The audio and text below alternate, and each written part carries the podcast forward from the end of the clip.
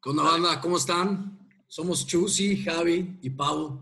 Bienvenidos a Somos Fútbol, un podcast en el que se hablará de varios temas. Vamos a discutir, vamos a dar puntos de vista, a veces se va a armar la polémica. Y nos pueden sintonizar en Spotify, Instagram y en YouTube. Vamos a transmitir en vivo todos los jueves a las 5 pm. Hoy, en el primer episodio, tenemos el gusto de tener en el estudio a nuestro capitán Aldo Polo, el comandante de nuestros venados de Yucatán. Su recorrido en el fútbol mexicano ha sido en equipos como Puebla, Tijuana y León. Es el cuarto máximo goleador del club de Venados y ha jugado más de 100 partidos. ¿Cómo estás, Capi?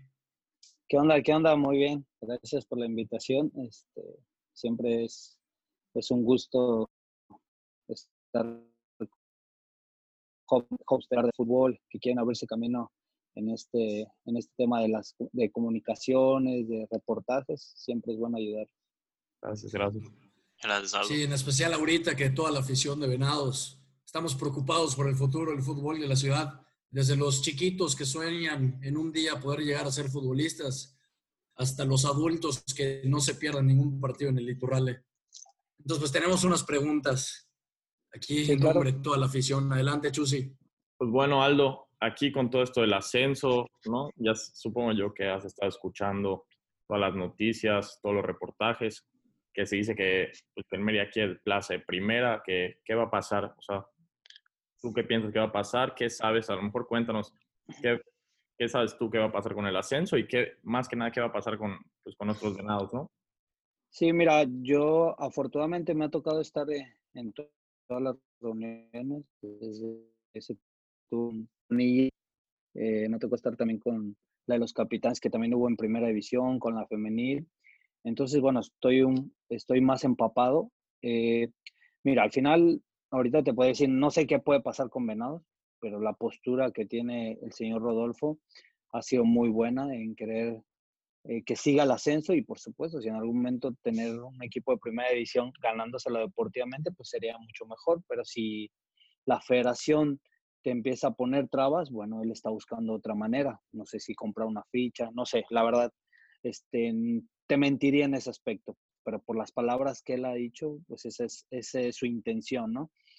Eh, eso de lo que está pasando en, el ascenso, pues la verdad que, que está muy mal porque pues no solamente afecta a jugadores, sino afecta a muchas familias, a, muchas familias de utileros, mucha afición, este, muchas personas que trabajan dentro del club, el quitarles esa ilusión, este, por supuesto que duele mucho, ¿no? Y, más en una plaza como la es Mérida, que para mí es una plaza de primera edición, por todo lo que hay en su entorno, porque es una ciudad muy segura, eh, eh, tiene muchos paisajes muy buenos, hay muy buena gente, este, hay buen fútbol, desgraciadamente creo que falta pulirlo en eso. Creo que, que, el, que hubiera una primera división aquí, bueno, estaría espectacular. Oye, Aldo, y hoy en día, ¿cuál es la postura oficial que tiene la liga? ¿Ya está cancelada la Liga de Ascenso Clausura 2020 o todavía sigue en pie o qué, qué falta para que se para que se termine esto? No, mira, no, no, no, no está culminado el torneo. Eh, lo, lo, de las entrevistas de Bonilla eh, solamente manejó los, puntos que se mucha gente o muchos medios de comunicación se han encargado de decir que, que, es un hecho, porque así le conviene a la federación, le conviene a los dirigentes que la gente diga, ah, bueno, pues ya, ya ni modo, es, un, es una batalla perdida, ¿no? Ellos eh, en estas entrevistas simplemente se han dado los puntos que se manejaron en esa asamblea. Y como en la asamblea hubo una votación que estuvo muy pareja, eh, al final se necesitaba un 80 o se necesita un 80% para poder quitar o culminar el ascenso. Entonces, se va, va a haber una, unas mesas de trabajo y ahí tiene que haber un 80% a favor para que se pueda quitar el ascenso. Pero al parecer, bueno, esa es nuestra velita prendida, pero al parecer creo que mucha gente, porque ahí vota tercera, segunda, sector aficionado, ascenso y primera división. Entonces ahí yo creo que, bueno, la mayoría, ojalá de los que participen asamblea abajo, pues voten a favor de que siga el ascenso, porque como te lo había dicho desde el principio, no solo nos afecta a nosotros, afecta a muchas generaciones que ven que ven desde tercera, sector aficionado, segunda, y que en algún momento les van a truncar ese sueño de poder jugar profesionalmente y por supuesto buscar uno, un, un, lugar en primera división. Oye Aldo, y hablando de esto de cómo afecta a los utileros, cómo afecta no solo a los jugadores y a la directiva, sino a, pues, a la gente que nosotros como aficionados no vemos, ¿no? Tengo entendido que ustedes como club tomaron un, no sé si un, bajaron su sueldo por este tiempo para poder pues, no quitarles a estas personas afectadas pues la oportunidad de vivir como han vivido estos últimos, antes de que pase esta tragedia. Sí, claro. Eh, nosotros sabemos que no solamente aquí a nivel nacional, sino a nivel mundial se está viendo una crisis.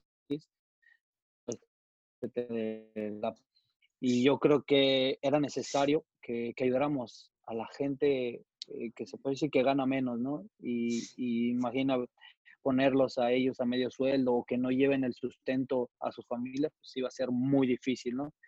Entonces ahí se acordó con este, el señor Rodolfo Rosas que, que nos iban a pagar el 60% de nuestro sueldo mientras duraba lo de la pandemia o, los últimos dos meses que tenemos de contrato para poderles pagar completo al 100% a las personas, a los utileros, al, al staff que trabajan ahí en el, en el, club, a los jardineros, porque siento que no se habla mucho de ellos en un equipo, pero son los más importantes, porque ellos son los que te tienen bien la cancha cuidada, son los que te tienen la ropa en, en tu lugar bien lavada, eh, la gente te saca fotografías, te hace mil cosas de mercadotecnia, y a veces que son eh, jugadores el que ponen todo, ¿no? Atrás de nosotros hay, muchas personas que hacen su labor y, su labor es muy importante. Creo que a veces es más importante que la de nosotros. Qué bueno que piensas así, ¿eh? Muy gran gesto eso de, por parte de todos los jugadores, de haberse reducido el sueldo.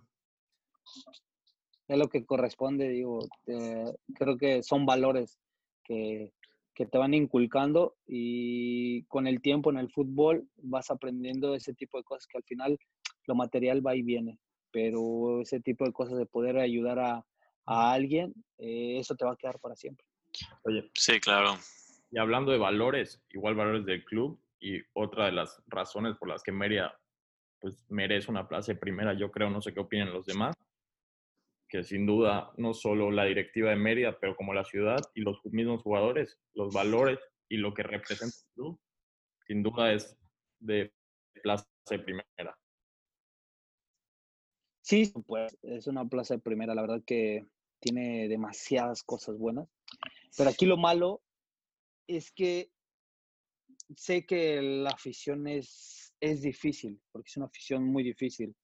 Eh, gracias a Dios a mí me han tratado muy bien, este, no tengo ninguna queja, pero sí es importante que vaya bien o vaya mal el equipo, es importante su asistencia porque por eso pasan este tipo de problemas, porque si ahorita la federación está buscando un equipo para poder tener arriba, estoy poniendo un ejemplo, obvio busca y dice, no, Mérida, fíjate, vayan bien o vayan mal, tienen entradas de 10 mil, 12 mil personas, y eso habla bien de la ciudad, ¿me entiendes? Yo, yo sé, yo también fui aficionado, pero siempre traté de, de apoyar a mi equipo en las buenas y en las malas, porque es un sentimiento que tú tienes, que nadie puede cambiar desde y, y no te lo puede cambiar nada, ¿me entiendes? Si tú, eh, como sea, vas a ir a apoyarlos.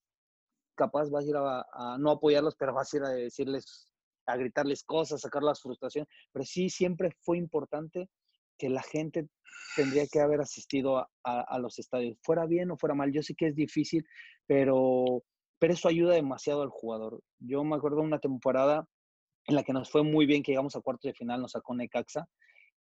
Los llenos en cualquier partido eran, el mínimo era de 11 mil personas. Y de verdad que esa, esa energía que transmitía la, la afición, mm, no podría explicártelo, ¿me entiendes? Pero era algo que te sacaba una motivación, un extra, y mm, bueno, no sé si ustedes sepan, pero muchos partidos se ganaron en, los últimos minutos porque la gente nunca dejó de alentar, nunca dejó de apoyar. y, y eso al jugador promete, pues, lo Creo que, Qué bueno que, no- qué bueno que nos dices eso. Ah, perdón. Pero qué bueno que nos dices porque nosotros como aficionados muchas veces nos quejamos, nos quejamos y no sabemos cómo, cómo ayudar. Y pues ahorita ya vimos que una manera de poner nuestro granito de arena es asistiendo a los estadios. Y más aquí en Mérida que sí tenemos la mala costumbre de acudir al Carlos Iturralde cuando estamos en liguilla o cuando está yendo bien el equipo y no, y no tenemos la costumbre de ir constantemente. O sea, lo deberíamos hacer una rutina. Claro. Sí, sí, como todo, digo, eh, se entiende también la postura de la gente porque aquí en el club a veces se han tomado mm, las no se han tomado las decisiones adecuadas. Y también a veces la gente se puede fastidiar, pero digo, quiero exigirle a mi equipo, ¿cómo lo voy a exigir?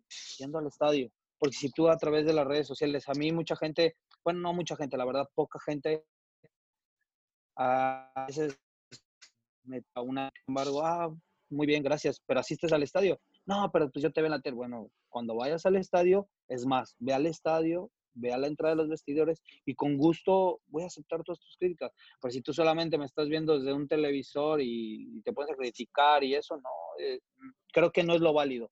Este, yo siempre trato de darle ese, ese, ese punto a favor a la afición. Si me vas a criticar, bueno, pero ve al estadio, no me critiques a, a través de una televisión. Al estadio ya me, me dices lo que quieras cara a cara.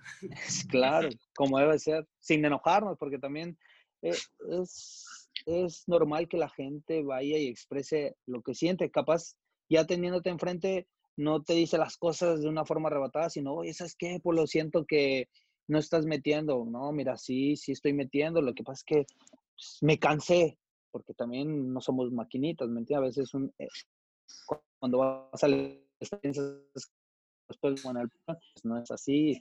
Es difícil jugar fútbol. Yo creo que ustedes han jugado fútbol y, y es difícil ya estar adentro de la cancha, los espacios se te reducen demasiado que en cuando estás que cuando estás en la tribuna pues, se ve un panorama muy amplio, pero ya estando adentro es otra cosa, es Sí, se manejan claro. muchos sentimientos, entonces es difícil, pero bueno, hay que a veces hacérselo entender a la gente de una de una buena manera, no entrando en pelear o, o en polémicas por las redes sociales. ¿entiendes?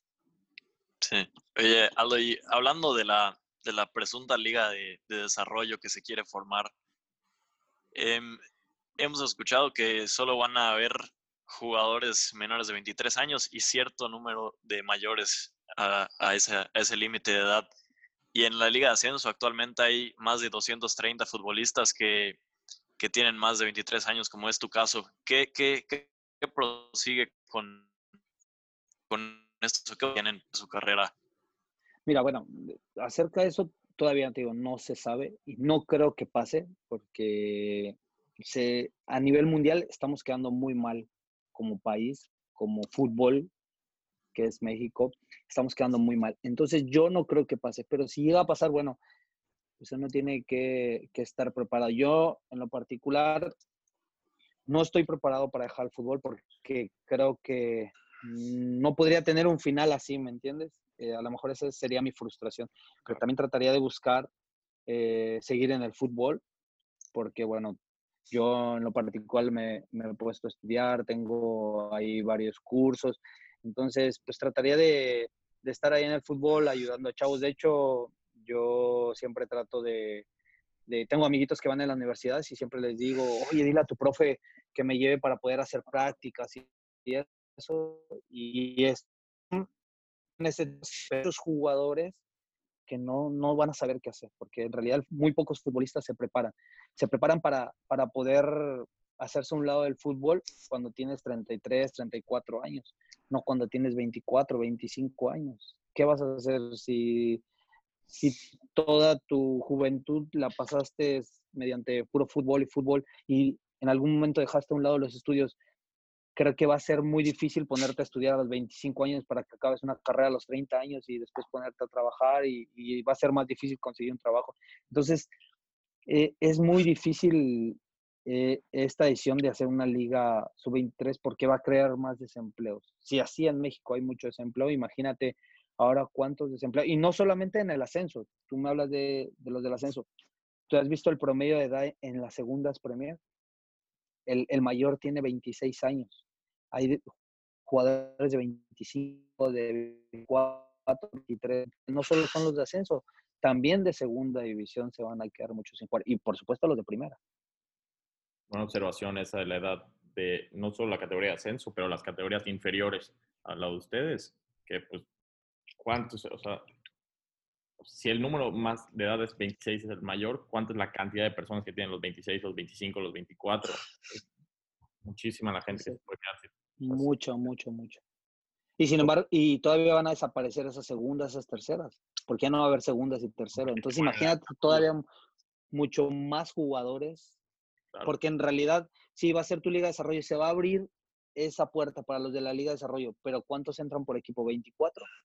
Y si te das cuenta en terceras y en segundas, ¿cuántos jugadores hay? Hay miles de jugadores, miles. ¿Dónde van a quedar eso? Se les va a terminar su proyección. Y la oportunidad de chavos, digo, yo tengo amigo, un amigo, creo que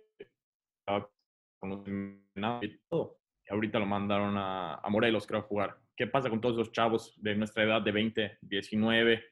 Este, ¿Qué pasa con su, pues, con su desarrollo futbolístico, no? Que, pues, que ya no pueden, si no tienen la oportunidad de jugar en la desarrollo, porque a lo mejor no dan el nivel, no dan, no sé, ¿no? No hay los suficientes minutos para repartirlos entre 26 personas. ¿Qué, claro. Mira, eso? Me estás, me estás dando un caso así muy concreto.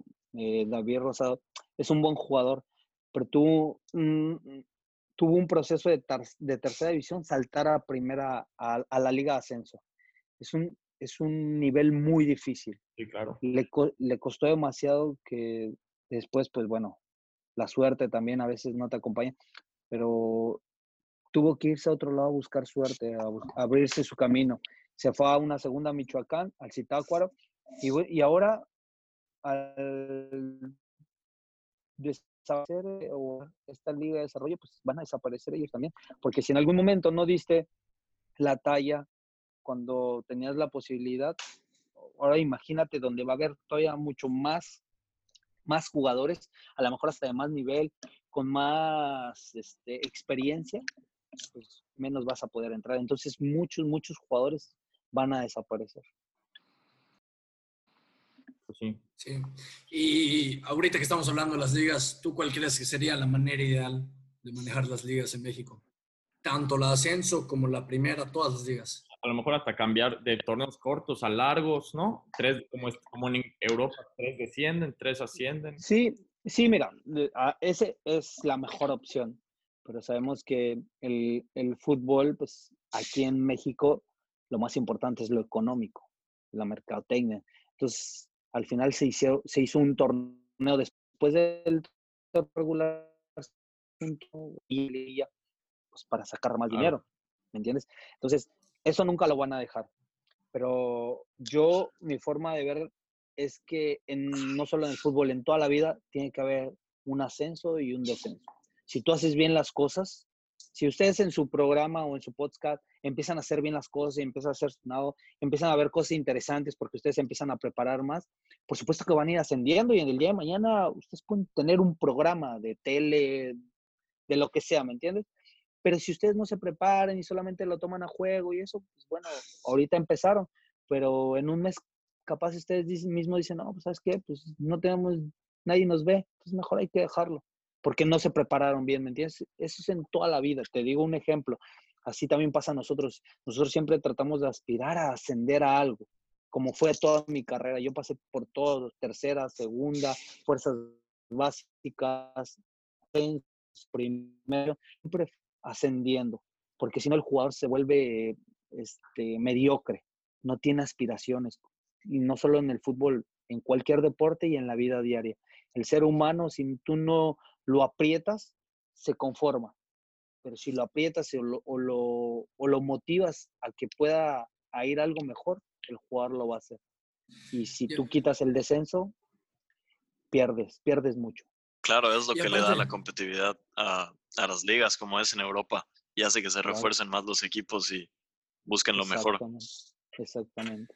Aparte, yo pienso que la liguilla también influye a que se tiendan a conformar más los equipos.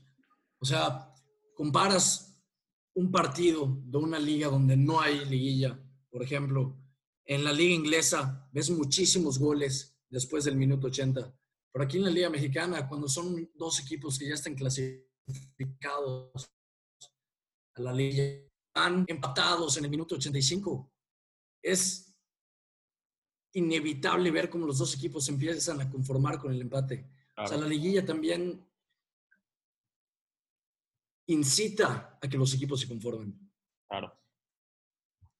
sí, sí por, sí, por supuesto, que la gente se empieza a conformar y pues al final la gente quiere ir a ver espectáculo, ¿no? Y, y si no, si no hay eso del descenso, del ascenso, pues se empieza a volver, se empieza a tornar aburrido, ¿me entiendes? Entonces ya, ya deja de, de existir ese, ese interés. Entonces, yo creo como en si queremos aprender las cosas buenas, bueno, hay que, hay que copiar las cosas buenas y también hay que copiar las cosas malas para no hacerlas. O sea, tú dirías que una liga de ascenso sin ascenso. Por supuesto que no tiene emoción y, y también la gente no va a los estadios porque nunca sabe a ciencia cierta si, si su equipo tiene ese derecho a ascenso. Y la gente aquí en Mérida nunca supo si en realidad tenían derecho a ascenso, porque yo veía a veces las redes sociales y todo decía, pero es que ni siquiera tienen derecho a ascenso. Y, y estábamos certificados para ascender. Pero a veces te cambian las reglas y, y suele pasar esto que acaba de, de, de, ocurrir, ¿no? Que de un día para otro dicen, no, pues ya que se acaba el torneo porque ninguno tenía el derecho a ascender. Pero ¿cuál? Si todos teníamos el derecho a ascender, ¿por qué lo acabaste? Oye, y ahorita que lo mencionas, entonces, ¿sigue vigente esa regla que todos tienen, todos están certificados para ascender? Sí, claro. De, de hecho, en el reglamento ahí sale, estuvo circulando en las redes sociales que todos tienen derecho a ascender. Y ante el TAS los equipos pueden ir a Por ejemplo, que hay un campeón ahorita. Porque si llega a haber un campeón, por supuesto, y asciende, asciende pero no asciende, bueno, la federación este, va a decir, no, no, pero no puedes ascender. ¿Pero por qué? Si en el reglamento todos teníamos derecho a ascender. Y eso pelearían ante el TAS y por consecuencia les darían el ascenso a primera división. Y eso es que lo que no les conviene a muchos dirigentes. Oye, Aldo, y ya para, para cerrar, oye, un momento en tu carrera que sea tu favorito y una camisa que digas en toda tu trayectoria, en los años, ¿cuál ha sido la que dices, o sea, la más bonita o la que más ha representado? Híjole, bueno, un momento muy, muy, pues muy marcado el mío fue, tengo dos. Cuando debuté en Primera División, por supuesto, es lo que siempre soñé desde muy pequeño, ¿no? Y, y el, creo que el más importante podría ser cuando fui campeón. Cualquier jugador es lo que busca, esa gloria deportiva, ¿no? El, el poder levantar ese trofeo es, es, algo muy bueno. Y de las playeras, bueno, gracias a Dios siempre me ha tocado identificarme con los equipos. Este, en todos los equipos que he estado, la verdad que siempre he salido bien. Pero yo creo que aquí en Mérida, pues yo creo que puedo decir que es mi casa por, por todo lo que he pasado, porque he pasado muy buenos momentos, también pasé en algún momento eh, algo muy malo, pero sin embargo la gente aquí siempre me mostró su apoyo y eso como jugador siempre te llena de mucha alegría, de mucha emoción y que siempre eh, te tengan presente, ¿me entiendes? Y yo creo, y el que mucha gente me diga que aquí en Venados eh, eres un jugador histórico, bueno, eso puede pagar. Entonces me encariñé demasiado con, con la gente de aquí de Venados con el equipo. Yo creo que podría decir que es mi equipo favorito.